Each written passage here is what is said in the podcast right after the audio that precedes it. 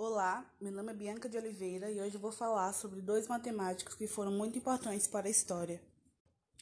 Pitágoras contribuiu para a matemática com a descoberta da relação de igualdade entre o quadrado da hipotenusa e a soma dos quadrados dos catetos no interior de um triângulo retângulo, o que ficou conhecido como Teorema de Pitágoras. O Teorema de Pitágoras é também muito usado na engenharia, quando se precisa medir a altura de um prédio entre outras coisas. Outro matemático importante foi Leonhard Euler. Ele contribuiu para a matemática com a teoria dos grafos.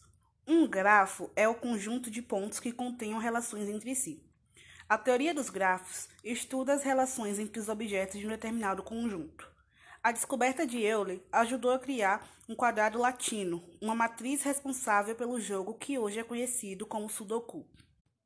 Então, esses foram os matemáticos. Eu espero que vocês tenham gostado e obrigada por ouvir até aqui.